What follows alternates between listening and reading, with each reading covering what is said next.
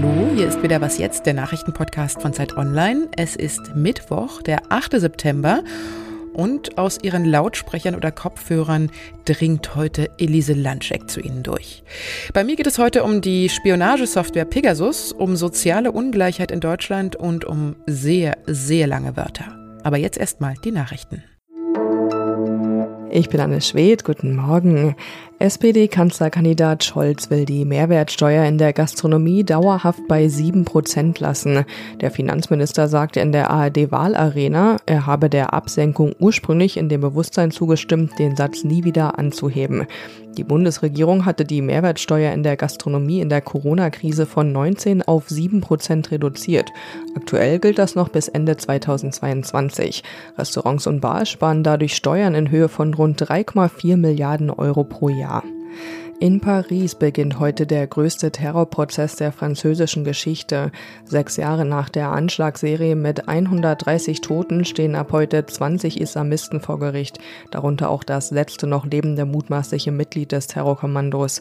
Bei den Angriffen auf den Konzertsaal Bataclan und mehreren Straßencafés wurden im November 2015 zudem hunderte Menschen verletzt. Fast zeitgleich sprengten sich am Fußballstadion während des Fußball-Länderspiels Frankreich gegen Deutschland drei Selbstmordattentäter in die Luft.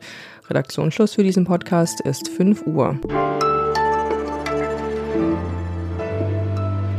Wenn Geheimdienste neue Spionagesoftware erfinden, dann lassen sie sich oft poetische Namen einfallen. Sie benennen sie zum Beispiel nach einem geflügelten Pferd aus der griechischen Mythologie, Pegasus.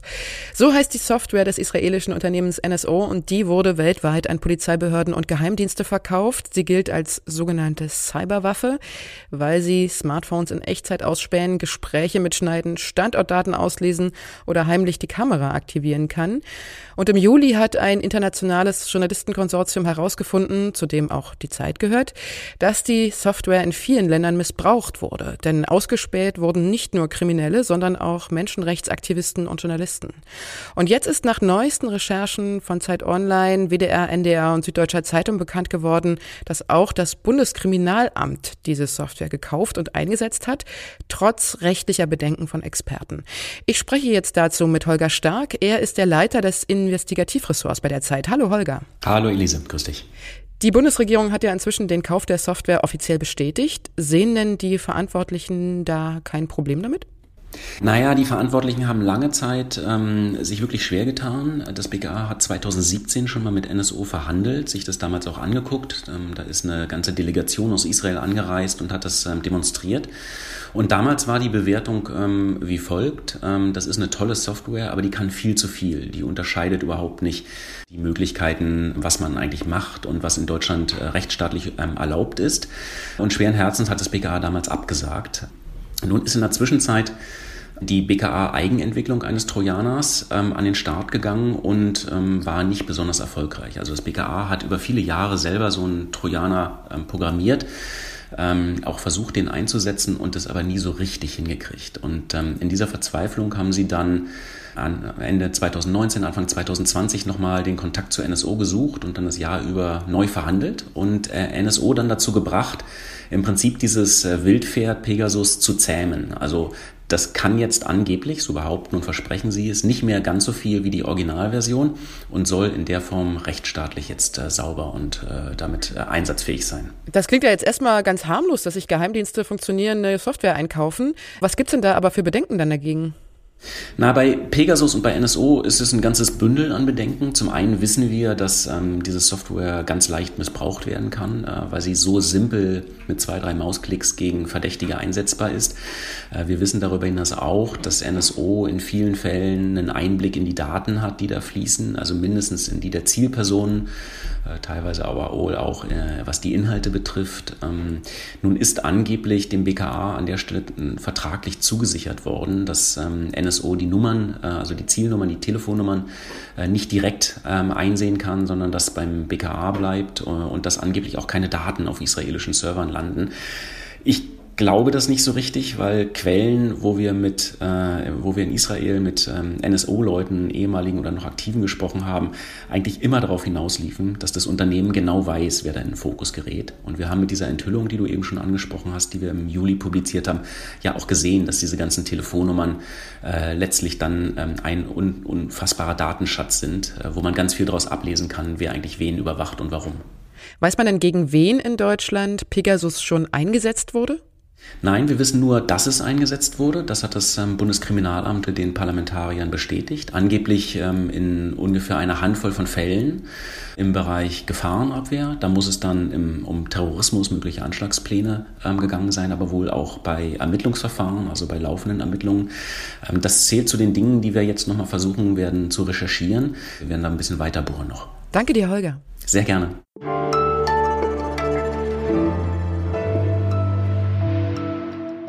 Und sonst so? Taumata whakatangi ko au au o tamate atu ripu. Kakapiki maunga horo nuku pokai whenua ki tanata. Das war Maori. Und zwar ein einziges Wort. Das bedeutet Gipfel, auf dem Tamatea, der Mann mit den großen Knien, der Landvermesser, der Bergsteiger, der Wanderer, der einst hierher reiste, um seiner Geliebten auf der Flöte vorzuspielen. Es ist mit 85 Buchstaben das viertlängste Wort der Welt. Die ersten drei Plätze des Rankings muss ich hier leider auslassen, denn das würde den Rahmen dieser Rubrik hier komplett sprengen. Denn um das längste Wort der Welt vorzulesen, da würde man mehrere Stunden brauchen. Es ist der Name einer chemischen Verbindung und ist fast 190.000 Buchstaben lang. Deshalb kommt hier noch Platz 5 aus Island mit 64 Buchstaben. Wörtlich übersetzt hat dieses schöne isländische Wort folgende Bedeutung. Ein Ring an einem Schlüsselbund für die Außentür des Werkzeugschuppens, der von den Arbeitern der Straßeninstandhaltung auf dem Hügel von Vadlaheidi benutzt wird.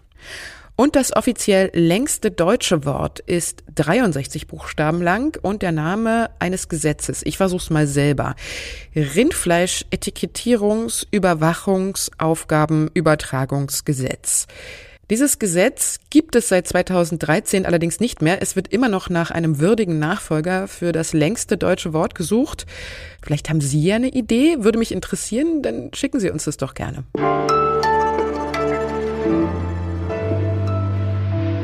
In Deutschland geht die Schere zwischen Arm und Reich immer weiter auseinander. Die Armen werden also ärmer, die Reichen werden reicher. Das ist jedenfalls so ein Gefühl bei vielen. Aber lässt sich dieses Gefühl auch wissenschaftlich untermauern? Die Zeit Online-Serie Oben und Unten untersucht in vier Teilen, wie es um die soziale Ungleichheit in Deutschland bestellt ist. Die Zahlen dafür kommen aus Berechnungen des Deutschen Instituts für Wirtschaftsforschung. Autor der Reihe ist der freie Zeit-Online-Journalist Felix Rohrbeck. Hallo Felix. Hallo. Erstmal stimmt's denn? Nimmt die soziale Ungleichheit in Deutschland wirklich zu? Also mir ging es genauso, wie du gesagt hast. Man hat das Gefühl, das ist so. Aber wir wollten es ganz genau wissen und wir wollten auch nicht nur wissen, wie hat sich das in den letzten fünf Jahren verändert, sondern über einen viel längeren Zeitraum, über ein paar Jahrzehnte. Und in unserer ersten Folge haben wir uns das Vermögen ganz genau angeguckt. Also wie hat sich das Vermögen in den unterschiedlichen Bevölkerungsbereichen entwickelt? Und da kann man ganz klar sagen, es ist wirklich auseinandergegangen, die Schere. Die ärmere Hälfte der Bevölkerung hatte vor 40 Jahren fast nichts und hat immer noch fast nichts. Und das reichste Prozent konnte sein Vermögen in den letzten 40 Jahren verdreifachen und allein in den letzten fünf Jahren ist es nochmal um die Hälfte angestiegen auf durchschnittlich 11 Millionen Euro pro Haushalt. Hm. Woran liegt denn das, dass diese Schere immer weiter auseinandergeht? Warum werden denn die Reichen immer reicher? Also wieder aus Vermögen gesprochen, muss man sagen, dass es vor allem so ist, dass die, die besonders reich sind, dass die vor allem Immobilien besitzen und dass die auch Unternehmensanteile besitzen. Und in den vergangenen Jahren ähm, haben wir einen extremen Boom am Immobilienmarkt erlebt und auch die Unternehmensanteile sind nochmal deutlich viel mehr wert geworden. Das heißt, die profitieren sozusagen von dem Reichtum, den sie schon haben. Und wer kein Reichtum hat, der wird auch nicht reicher. In der aktuellen Folge bei dir geht es ja um die Einkommenssteuer. Wer ist denn vor allen Dingen von den höheren Steuern betroffen? Sind das tatsächlich die Ärmeren und der Mittelstand und die Besserverdienenden, die bezahlen weniger Steuern oder wie ist das? Also bei der Einkommenssteuer, da geht es nicht darum, wie reich ist jemand und wie arm ist jemand, also wie viel besitzt er, sondern wie viel verdient er pro Jahr. Da geht es also um die, die wenig verdienen und um die, die viel verdienen. Und wenn man sich da die letzten 60 Jahre anguckt, dann ist es so, dass vor allem die Spitzenverdiener entlastet wurden. Die haben früher noch mehr als 50 Prozent ihres Einkommens an Steuer gezahlt. Heute sind es nur noch 47, also immer noch viel, aber ähm, deutlich weniger. Und der Staat hat dagegen richtig zugelangt ähm, bei der mittleren und ähm, oberen Mittelschicht. Die zahlen deutlich mehr als noch vor 60 Jahren. Ich danke dir, Felix. Sehr gerne. Das war's mit der Morgensendung von Was jetzt? Heute um 17 Uhr ist Susanne Jahangard mit dem Update dran. Und Sie wissen ja, Sie können uns immer schreiben, wenn Sie spontane Gedanken zur Sendung im Kopf haben. Und zwar unter der Adresse wasjetzt.zeit.de. Tschüss und bis bald, sagt Ihre Elise Landscheck.